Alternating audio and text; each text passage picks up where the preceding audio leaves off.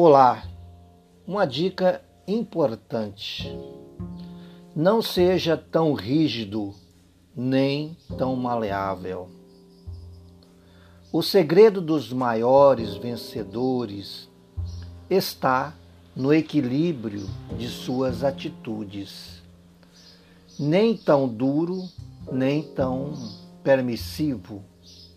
Assim é o bambu chinês. Se curva diante da, da tempestade para não quebrar, mas se mantém ereto e altivo sob o sol, para expressar sua grandeza e seu valor.